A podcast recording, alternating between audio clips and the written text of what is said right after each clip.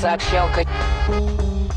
Хит-код общения в каждом выпуске. Всем привет-привет! Сегодня среда, с вами Сообщалка. И тема сегодняшнего выпуска «Как говорить с теми, с кем нет ничего общего». Мы крайне часто испытываем дискомфорт в коммуникациях, особенно с людьми, с которыми у нас нет ничего общего. Допустим, нас связывают кровные узы, это частая ситуация, или мы находимся в какой-то корпоративной среде или на каком-то корпоративном мероприятии, может быть, или просто на каком-то форуме.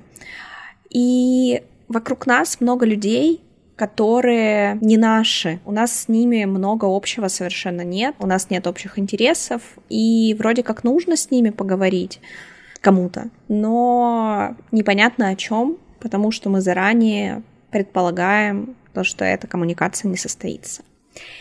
И что в таких ситуациях делать? Но сегодня мы порассуждаем на эту тему, и я даже не знаю, к чему мы придем.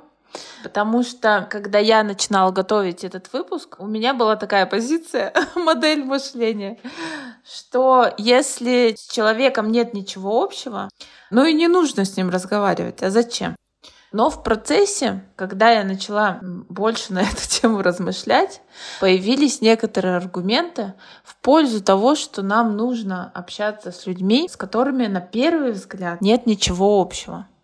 И вот, вот это вот на первый взгляд здесь важно. Потому что когда мы, допустим, общаемся профессионально с маркетологами или предпринимателями, и ты знаешь, о чем с этими людьми поговорить можно, мы быстро оказываемся на одной волне и начинаем общаться. Поэтому не, не мудрено, что дискомфорт мы испытываем, когда я оказываюсь, допустим, в среде физиков. Они ничего не имеют общего ни с сообществами, ни с коммуникациями, ни с предпринимательством.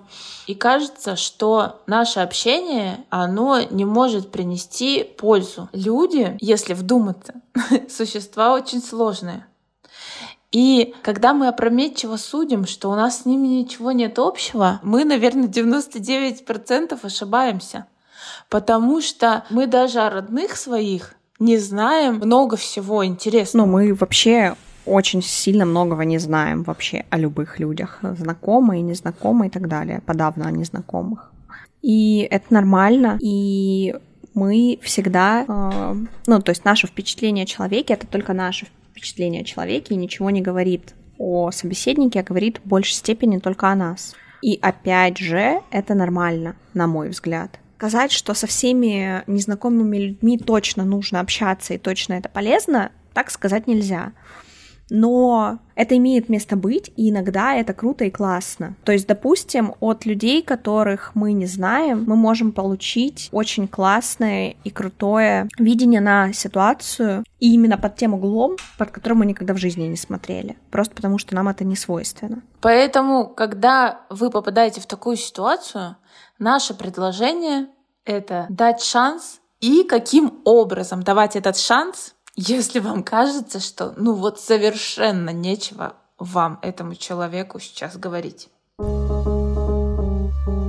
Простой выход из ситуации это легендарные разговоры о погоде. Мне кажется, что они выручают вообще в огромном количестве ситуаций, вне зависимости от того, знакомый или незнакомый человек. Э, вы можете быть э, в разном настроении, в разной степени открытости к собеседнику и в разной степени готовностью делиться чем-то и разговаривать о чем-то но разговоры о погоде, какими бы они не выглядели со стороны и какими бы стереотипами о них не говорили, это честно выход. Я, допустим, сегодня разговаривала о погоде как минимум трижды, и это не были дурацкие разговоры даже не всегда это были разговоры, когда мне просто там не хотелось с человеком разговаривать или с незнакомым человеком. Просто так происходит. И о погоде можно разговаривать долго, особенно если такая погода, как в Ростове.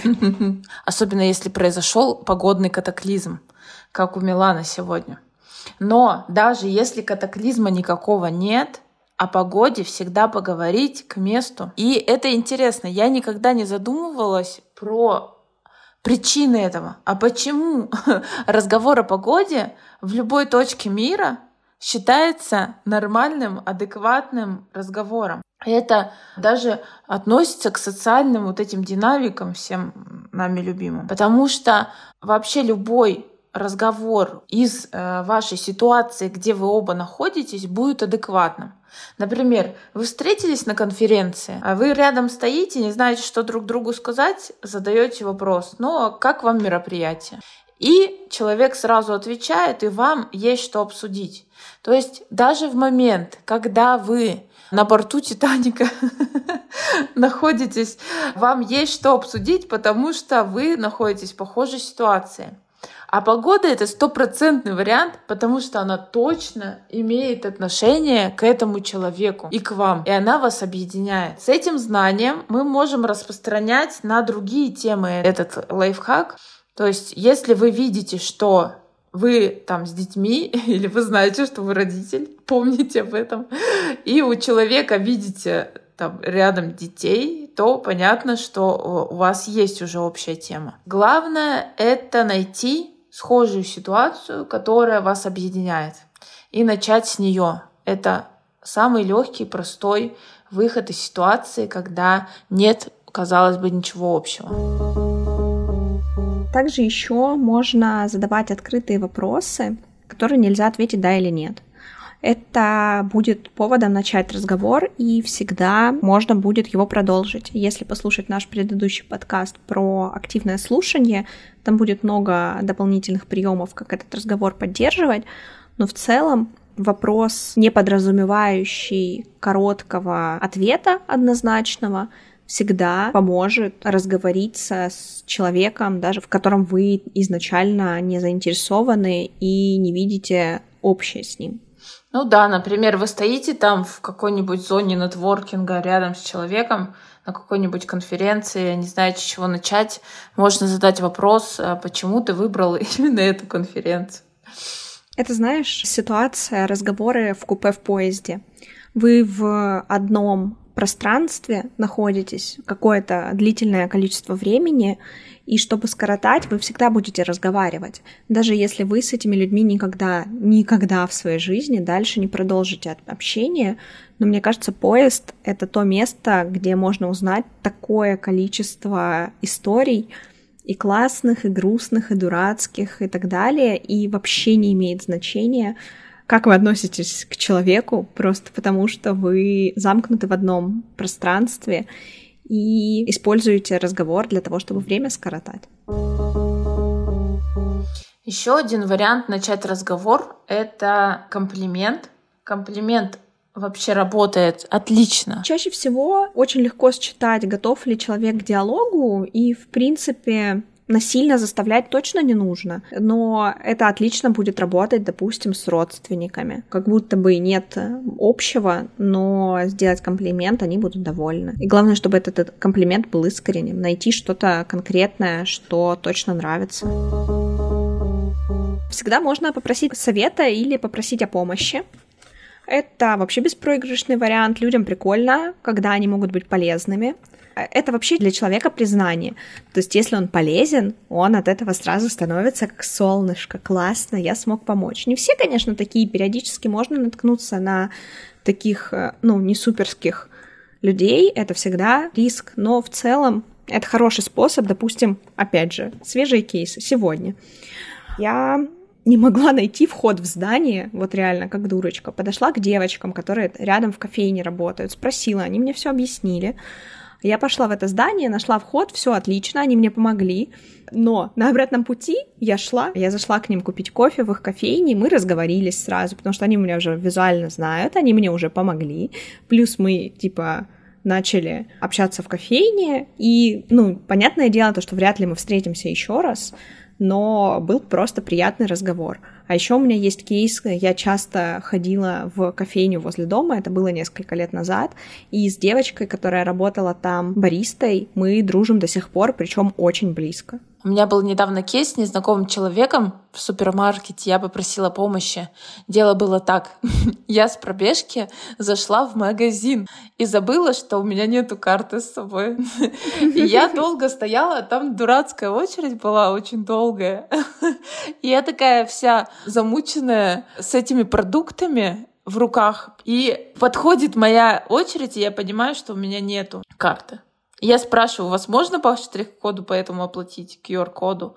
Они говорят, нет. И я понимаю, что мне нужно это все оставить и уходить домой. Потом опять возвращаться. И я это хотела сделать, но потом остановилась и думаю, я же соавтор сообщалки, нужно коммуницировать с людьми. Повернулась к мужчине, который передо мной стоял, говорю, «А давайте я вам переведу на карту, а вы за меня оплатите. И он согласился. Но он без особого энтузиазма согласился. Я, значит, его сильно-сильно благодарю, перевожу ему на карту, и когда его очередь подходит, а стояли мы очень долго, в этом фишка, подходит к нему мужик какой-то и говорит, слушай, братан, можно я перед тобой куплю сигареты. И он сжал уже кулаки и говорит, ну покупай. И этот покупает сигареты, и мне захотелось в этот момент сделать комплимент, потому что ему, видимо, на ум приходило, что он совсем такой несчастный человек. У него было очень грустное лицо. Я сказала, вы, наверное, самый добрый человек в этой очереди, потому что к вам все подходят с просьбами. И не то, чтобы он засветился от счастья, а он какой-то сдержанный был чувак.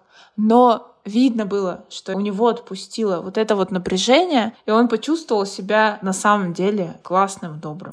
Поэтому делайте комплименты и просите о помощи. Вот так вот. Для того, чтобы разговаривать э, с людьми, не обязательно иметь с ними общие интересы, точки соприкосновения, полную схожесть с ними. Достаточно того, что вы просто в них заинтересованы, и это искренний интерес, а не натянутый. И здесь классная штука подходить ко всему с открытостью полной, к готовностью смотреть на ситуацию глазами других людей, а не воспринимать ее только через свою собственную картину мира. И здесь отличная история включать позицию ученика и искренне интересоваться людьми и тем, как они думают. Ищет код сегодняшней сообщалки. Говорите о погоде. Говорите о погоде.